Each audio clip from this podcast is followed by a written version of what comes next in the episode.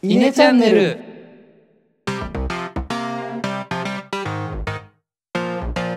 はい、どうも稲の石原です。野田です。えのですこのチャンネルでは中学高校の同級生である僕ら3人が20代の今思うことをトークしていますはい、まあ、今回の、えー放送なんですけど、まあ、10分間スタディをやっていくんですけどこのコーナーは明日誰かに話したくなるような知識をお届けするコーナーで、まあ、3人のうちの1人がちょっと他の人より知ってることだったり調べたことを紹介していく学びの一歩目となるコーナーになっておりますがはい、今回は特別編という形で ゲストをお迎えしておりますね。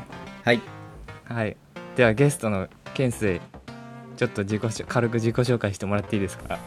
はい、どうも、ゲストのケンスイです。はいゲストって言っても、あの、同じ、ね、3人と同じ高校行ってて、高校というか中学までか。そうだね中学まで行ってて、で、高校で海外に行って、まあ、高校から、高校の3年間と大学の4年間、海外留学したみたいな感じで、で、今年の6月に日本に戻ってきたみたいな。はいまあ感じです今は日本なんだよねそう、今日本。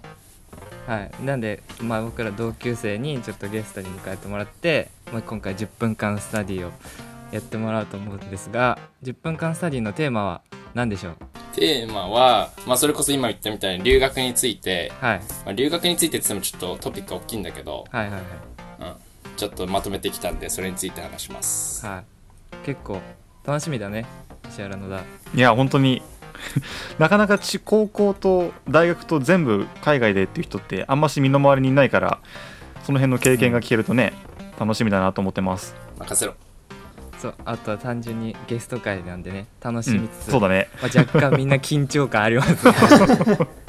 そうですね。まあ、僕なんかもう高校、中学一緒なだけでほとんどおしゃべりしたこともないので、まあ、どんな話されるのかなっていうの単純に楽しみです。うん。そうですね。はい、じゃあ懸垂準備はよろしいですかね？はい。じゃあ早速はいお願いします。えっとまあタイトルとしては留学って結局どうなのっていうところで話していきたいと思います。はい。で、まあ、話す内容としてはそれこそ石原はあんまり話したことがないからうん、あのちょっと僕についてさっき自己紹介も軽くしたけど僕についてをちょっと最初話して留学も絡めつつね。でえっ、と次にちょっと3人にクイズ解いてもらおうかなと思って、うん。ちょっと留学に関するクイズ4問持ってきたんで、ちょ4択クイズやってもらって、で、次に、懸垂的留学の結論っていうことで、結局、懸垂は留学についてどう思ってんのってことを話して、最後ちょっと3人から質問もらえたらなっていうふうに思います。はい。でもあの途中、あの、合いの手とかに出てくると話しやすいんで、なんか、ちょこちょこ質問あったらお願いします。はいでまず基本プロフィールで、千葉県出身で、今23歳です。うんで、か最終学歴ってことで、ちょうど6月に、えっ、と、カナダのバンクーバーの大学卒業して、勉強してたこととしては、経営学部の、これ日本語でなんていうかわかんないんだけど、情報システムって言ったら一番、なんかググったらそういう風に出てきたんで、情報システム学科っていうところから卒業しました。で、好きな食べ物お好み焼きと餃子で、趣味が料理、格闘技観戦と、あとワンピースの考察ですね。え で、かの彼女がいて、で、TWICE はサナが推しっていうことで、お願いします。うん、でも、一昨日いや、先週ぐらいに TWICE 知ったんだけどね。実は。超最近。ミーハーなんで。はいで、ヒストリー・オブ・懸垂ってことで、まあ僕の歴史として、まあみんなと同じ年に生まれて、次男として生まれて、まあ千葉県のすごい有名な幼稚園に行って、で、千葉県のめっちゃ有名な小学校に行って、まあ中学受験して、あの、みんなと同じ高校に入ったと。中高一貫のところ入って、そこで榎本、榎野と野田とサッカー部で一緒になって出会って、で、15歳か。高校1年生の1学期だけ、その中高一貫だったんで、1学期だけ行って、はいはいはいで、とりあえずは、えーっと、なんて言うんだろう。1年だけ休学して、留学行くみたいな感じで、あカナダの公立高校に1年間、そう、行って、行ったんだけど、3ヶ月経って12月、9月から行って、12月ぐらいにやっぱカナダの高校で卒業したいっていうことを両親に伝えて、その時点で、えっと、自主退学しました、だっけあーの、高校は。ああそうなんだそう。えー、そうそうそう。で、カナダの公立高校3年間行って、で、17歳の時に彼女できて、えーっと、今も付き合ってると。で、18歳の時に、そうだね、カナダの公立大学、公立大学っていうのかな？州立大学っていうのかわかんないけど、ああなるほど、はいはいはい。うんうん、公立大学に入学して、まあ、約5年間の大学生活を終えて、今、日本に帰ってきたっていう感じです。うん。で、留学関係で言うと、まあ、そうだね、高校15歳から23歳なんで、約8年間トータルで行って、まあ途中、エノモとかは合ってるけど、夏とか長い休みの時は帰ってきたりだとか、いう感じで8年間過ごしました。はい。なるほど。で、次ちょっともう早速、留学クイズおを出ました。ちょっと、そう、留学クイズを3人に出したいと思うんで、はい。ちょっと全部4問、4択で持ってきて、うんうんえーっと、うんちょっと考え、じゃあ、あの、シンキングタイム入れながら、ちょっと答えてもらいたいと思います。はいで、いきなりちょっとね、ぶっ飛んだというか、ぶっちゃけた話とかもあるから、そことかも、ちょっと楽しみにしてもらえたらなと思います。じゃあ、第1問。一般的なカナダの公立大学の1年間の学費。えっと、選択肢 A が100万円。B が200万円。C が250万円。で、D が300万円。なるほどなるほどさて、あ、ちなみにこれは留学生の学費です。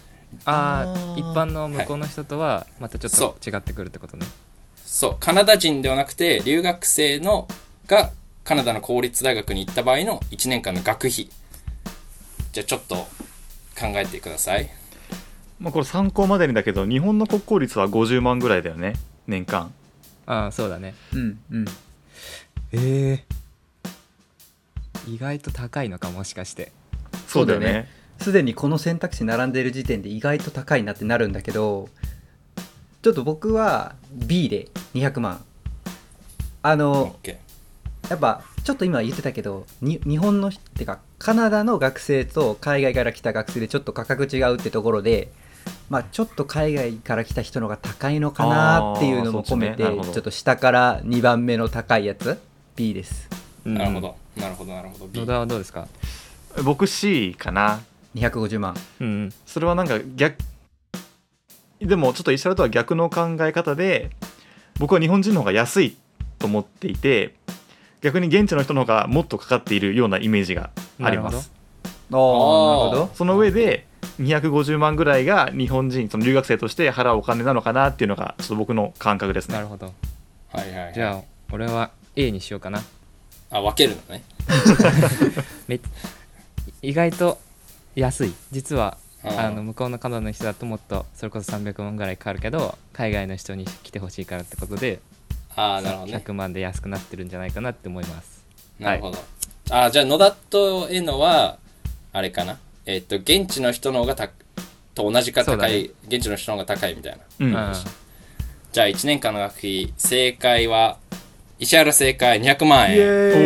おーで、ちょっとした解説なんだけど、まあ、200万円って言っても、マックスぐらいかな。カナダの公立大学で言うと。なるほどだいたい一番高いのが、コンピューターサイエンスとか、プログラミング系。あうんうんが高くて、その次がビジネス、俺もやってたビジネス、経営学部。うんで、まあ、文系、なんかビジネスってあんま文系っていうカテゴリー入れられなくて、うんあっちだと。うんで、うん文系だと180万ぐらい。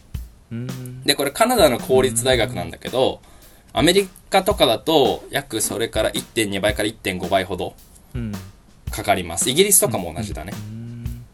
で、えっ、と、現地の学生は日本の国立と同じかそれ以下ぐらいしか払いません。あそうなんだえー安いなので、現地の学生の方が圧倒的に安いです。うーんそうだよねそう。で、そうだね。だから、本当そう、現地の友達とかと学費比べるとすごい悲しくなるんだけど。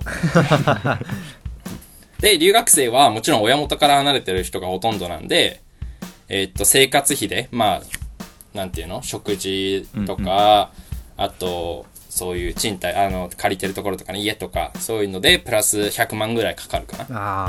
ってイメージ。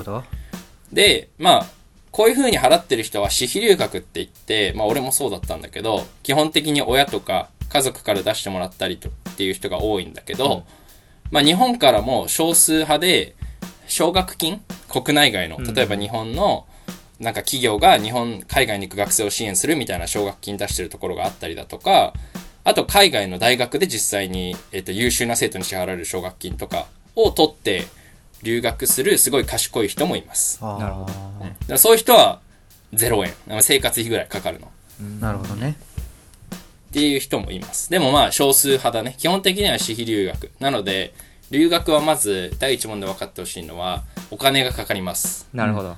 めちゃくちゃお金がかかります。じゃあ次第2問。えーっと、第2問は、ちょっと留学って聞いたら帰国子女ってよく聞くと思うんだけど、はいはいはい。帰国子女って何年目からでしょう？呼ばれるのはね。ああ、えー、これそうなんだ定義あるんだそう、ね俺もそれは思った。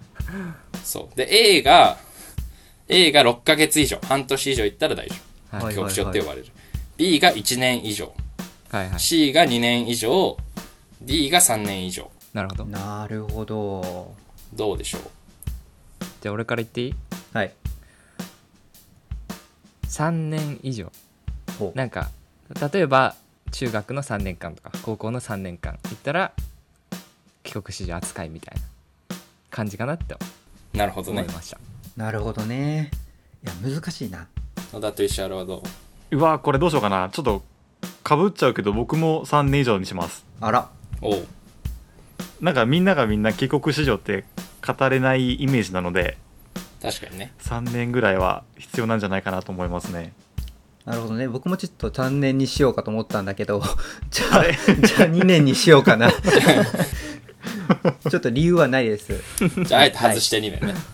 で、じゃあこれの答えは、石原また正解。2年以上。そう、帰国子女って言われるのは2年以上から。で、まあこれ、ー具体的な定義があるというよりは、あの、日本の大学受験で、まあ基本的にセンター試験受けて、で、学校の試験受けて入ると思うんだけど、結構、あの、G マーチとか、そういう、とうんかそれ以上の大学って帰国生入試っていうのを取り入れてて、帰国生入試いろいろ見ていくと、一般的に留学年数が2年以上から受けれるっていう形になるのね。なるほど。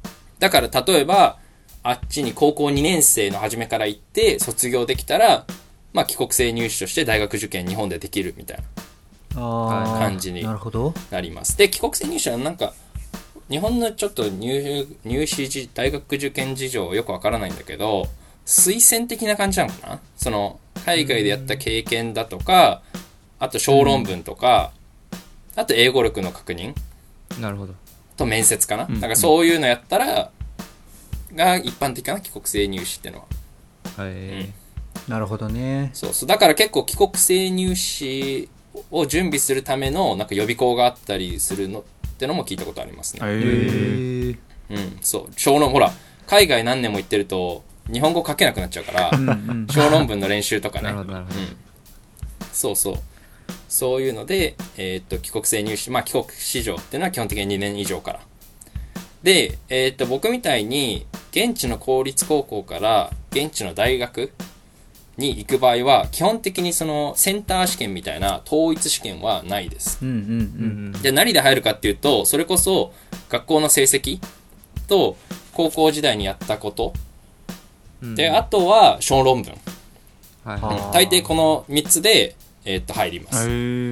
でああっちだとカナダだけだと結構公立高校ってのは普通の子が行くところで私立ってのは逆にお金かかるけど公立の勉強についていけなかった子が行くようなところなの。ああちょっと日本と違うんです。そうなんだそうなんだ。それちなみに日本の中でも田舎の方は同じですね。ああそうなんだ。東京だと逆その今みんなが思ってる通りだけど田舎の方の、まあ、僕が言ってた筑波とかあの茨城の方とかも同じような考えですねそのカナダとへえだから公立そうだから公立高校からの例えば有名大学の進学率とかもすごい高いなるほどねなるほどなるほどそうそうそう。で、アメリカとかだと、まあよくわからないけど、大学によってはそのテスト。例えばい、誰でもハーバード大学に入れるわけじゃないから、そういった基本的なテストはあるみたいだけど、統一試験みたいなのはないみたい。なるほどねうんはい。これが第2問。はいじゃあ次第3問。第3問目からちょっとアバウトになっていくんだけど、はいはい勘弁してください。第3問。帰国子女って就活有利なの？なるほどねで、選択肢。A が、まあ有利。B が結構有利。結構。で、C が、そんな有利じゃない。で、D が、むしろ不利。なるほど。うん。うん。まあこれは就活であくまであの日本の就活。はいはいはい。日本での就活。うんうん帰国子女、まあ、高校で行ったりにしろ、大学で行ったりにしろ、帰国、その留学経験がある人たちって、就活有利なのっていう。これはどうですか？なるほどね。これはその就活先とかにも結構違いがありそうだなと思ったけどなまあ僕が働いてる場所だったら結構有利に働くかなと思うので B ですうんはいはいはい ?B うんね。結構有利。僕は A ですねあのまあもちろんどんだけあの留学先で頑張っていたかっていうところも面接官が見ると思うんですけど、まあ、ちゃんと何年も行っていたっていう実績から、まあ、勉強してきたんでしょうっていう評価を得られると思うので僕は A にしますなるほど A ね。俺は B だね理由はもしかしたら一昔前は就活の時期とかが日本と違うから対面で一回帰国しなきゃいけないとかあったけど、うん。最近はオンライン化が進んで Zoom とかこういう形でやるから最近は有利になってきてるから B なんじゃないかなと。思いました。なるほど。じゃあ、えのと石原が B で、野田が A。はい。まあ、はい。3人とも有利に働くんじゃないかとは思うと。うん。うん。そうだねまあ、これはね、一応正解は A のまあ有利なんだけど、まあもう B もほぼ正解。有有利側かな。うんで、その有利不利をどう使うかは、その就活生次第みたいなところはあるね。なるほどうんね、うんはい。で、解説で言うと、えーっと、日本の学生でも聞いたことある人はあるかもしれないけど、ボスキャリって言って、ボストンキャリアフォーラムっうん。ていうすっごい大きい就活フォーラムが、ボストンで毎年海外大生向け、北米の大学に行ってる日本人の海外大生向けに就活フォーラムがあって、うん。うんそういう風に結構、そういうところにめちゃくちゃもう200社、300社とか来るの。へで、企業も、その、すごい一般的に知られてる、まあ、上場企業を、日本トップ IT 企業を、大手コンサル、商社とかも、基本的にその、就活生が一番最初に見るようなところうんうん。は、基本的に来てる。へで、企業によっては、例えば新卒生の、その多様性みたいなのを最近求め始めて、その日本の大学卒業した人じゃなくて、海外大生とかを積極的に採用してるところもあります。なるほどねそれでよく聞くのは、例えば外資系とか、えうんうん。そういうので、まあ、多様性を求めて、で、僕が実際入る東京の会社でも、まあ、外資系ではないんだけど、そういう感じで、ちょっと多様性が欲しいなっていう感じで、ここ数年、海外にリクルーティングしに行って、僕が捕まったっていう感じです。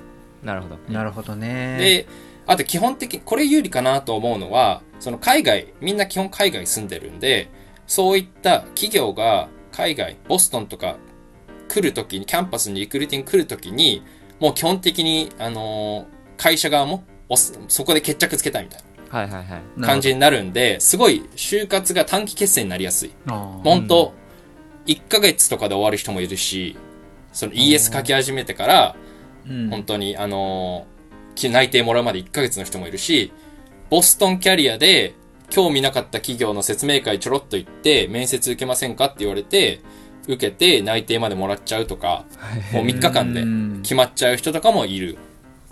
くらい、すごい短期決戦なんで、まあ学業とのそのバランスで考えると、そんな長々やんなくていいから、そういった面では有利なのかなっていうふうには思います。なるほど。で、最後第4問。はい。第4問は、ぶっちゃけ海外行って、英語ってどうなの話せんの、まあ、海外行ってて、まあ年数にもよるけど、まあ例えば2年とか、2年とか行った人、うん。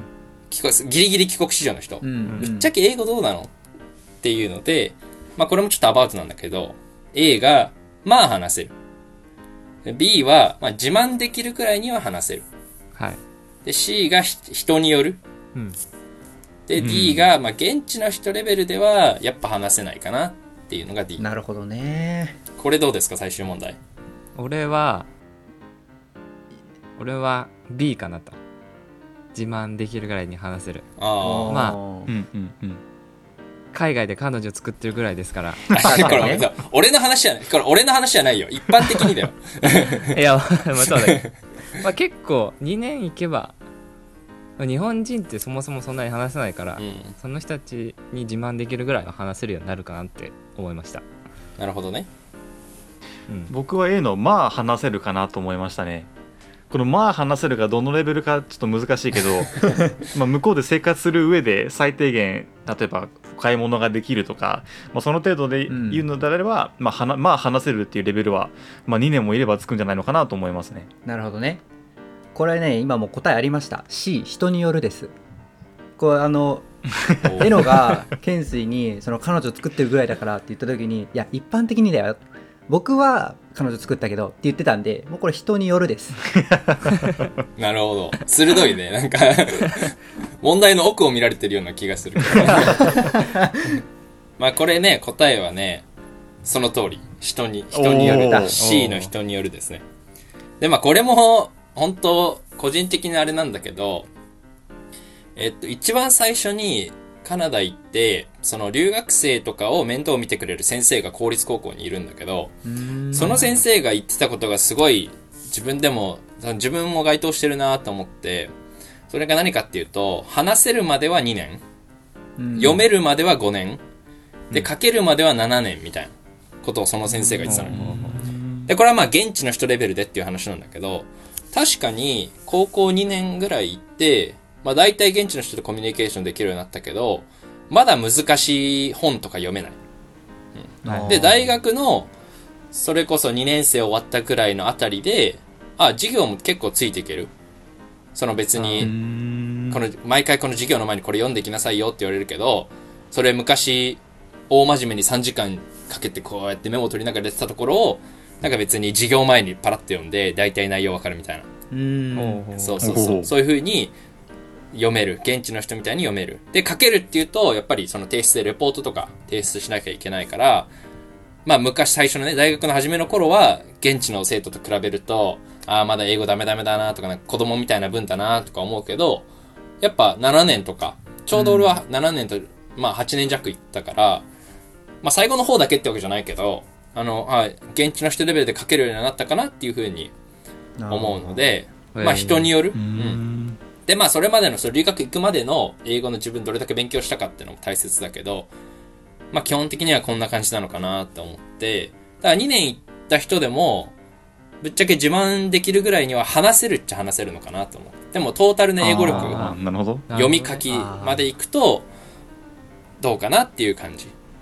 なるほどで、英語のその勉強、これは始まる前に、エノートに、エノにもさ、あのー英語の勉強って実際どうだったの？みたいな感じで話してくれたらみたいな言われたんだけど、英語学習って本当10人いたら10通りあるものっていうふうに思ってて、うん。なんで僕の場合は現地の人とたくさん話して、まず話す、話っていうところで自信を持って、うん。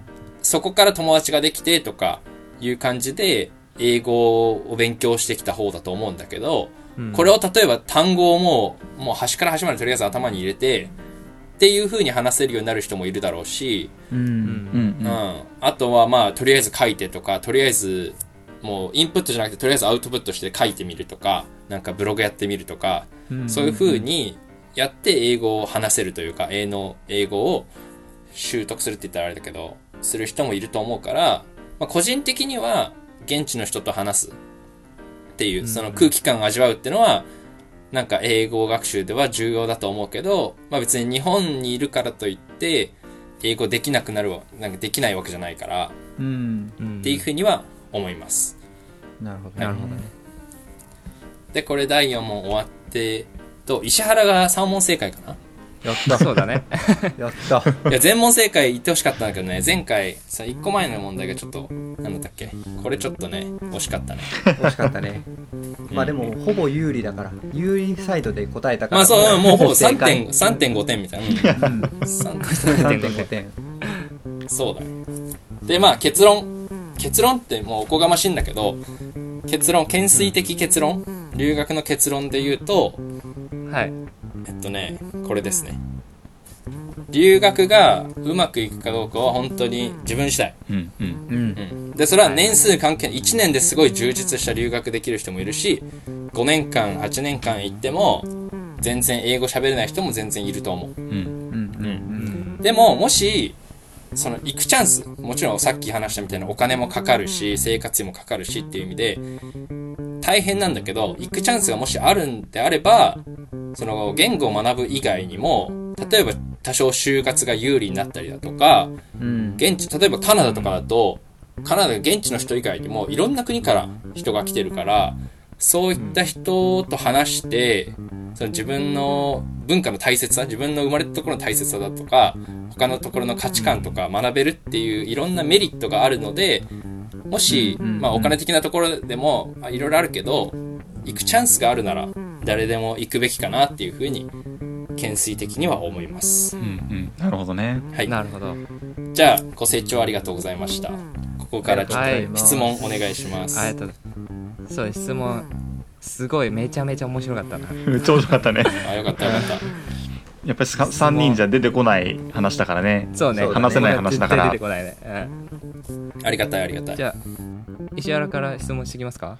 あマジですか？なんか結構質問したいことが多くてこうまあなんだろう例えば留学最初の時とかそこから今就職の時とかこう時系列的にも結構幅広いからどっから質問しようかなって感じなんだけど、はいはい。直近の話をじゃあまずとりあえず一つ。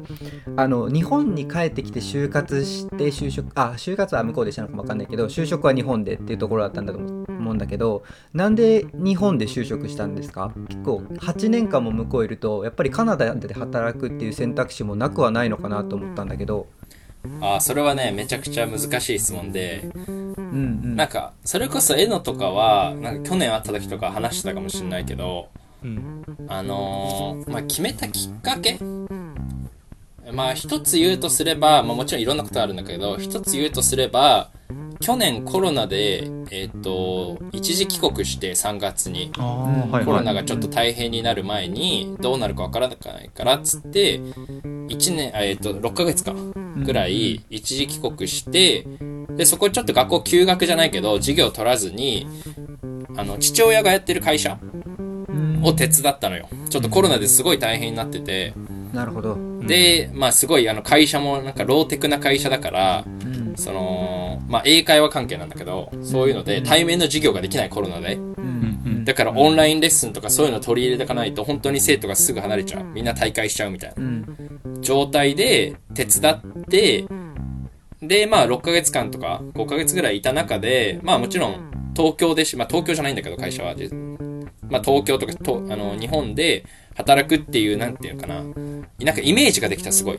あ日本で働くってこういうことなんだなみたいな。その友達とかも結構就職してたりして仕事帰りにちょっと飲みに行ったりとかああこういう感じなんだみたいなのとか。うん。なんかすごい先のことがイメージできたっていうのはあるかな。で、あとやっぱそういうコロナで大変な時期に家族で一緒にいて、その家族の近くにいたいみたいな。